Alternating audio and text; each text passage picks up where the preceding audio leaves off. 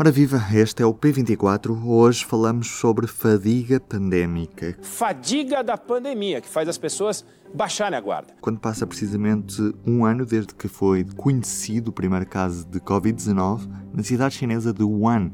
Hoje falamos com o presidente do Conselho de Especialidade de Psicologia Clínica e de Saúde da Ordem dos Psicólogos Portugueses, David Neto. Viva, bem-vindo ao P24. Viva. É possível dizer que hoje existe esse clima de fadiga pandémica em Portugal? Eu diria que sim, ou seja, existe fadiga pandémica que está associada, no fundo, a duas coisas. Por um lado, uma, uma espécie de habituação, uh, que, é, que é um, um, processo psicológico habitual nos seres humanos, habituação a, a, todos estes estímulos e notícias relacionados com a pandemia. Ou seja, hoje em dia as notícias já não têm o mesmo impacto que, que tinham. Uh, e, por outro lado, como isto está associado ao stress e à ansiedade, uh, há muitas pessoas que que simplesmente uh, evitam tudo que possa estar relacionado com, com a situação de pandemia e isso leva, no fundo, a este evitamento que está associado à, à, àquilo que é a expressão desta fadiga de pandemia. David, até que ponto é que estas restrições em vigor podem ter efeitos na própria saúde das pessoas e, nomeadamente, na saúde mental? Ou seja, esta fadiga está a levar a que as pessoas acabem por, de certa forma, ter problemas desse, desse foro? Eu diria que o impacto na saúde mental é um impacto global, não é?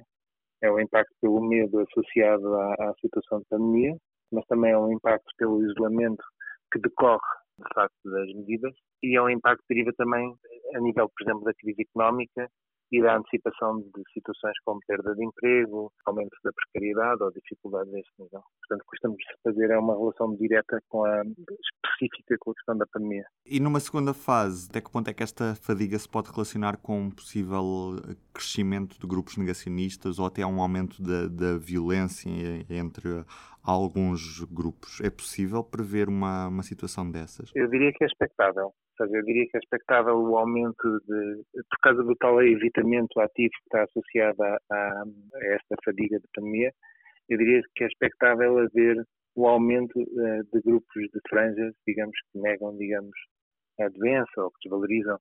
Felizmente que em Portugal eu acho que a situação ainda não é propriamente relevante, não é? Nós temos visto, digamos, um, aumento das pessoas nas manifestações anti-vacinas, mas as manifestações a esse nível em Portugal, felizmente que são, são bastante reduzidas, no fundo.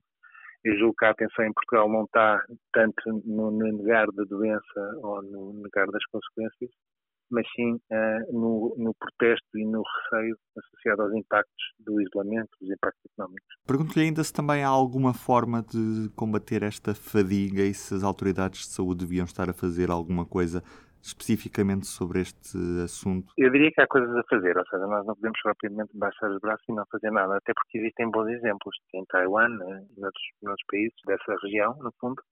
Uh, aquilo que são as medidas de proteção têm sido encaradas uh, pela população com uma certa normalização, no fundo. Em parte por causa da experiência que eles tiveram com o SARS anteriormente.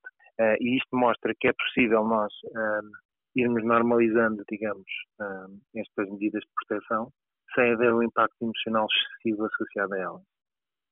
Eu diria que em termos de comunicação para o público uh, é importante manter, digamos, um, rigor na informação, no fundo, e, uma honestidade e uma clareza, mas também é importante que seja uma informação que não seja assente no medo e na culpabilização uh, das pessoas e que um, haja cuidados na comunicação no sentido de um, por um lado, fazer formas de comunicação específicas para grupos mais, mais sensíveis, não é?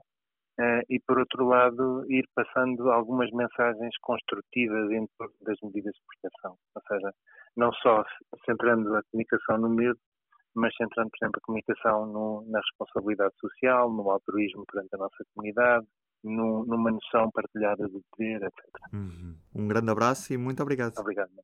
E do P24 é tudo por hoje. Resta-me desejar-lhe um bom dia. Eu sou o Ruben Martins. Até amanhã. O público fica no ouvido.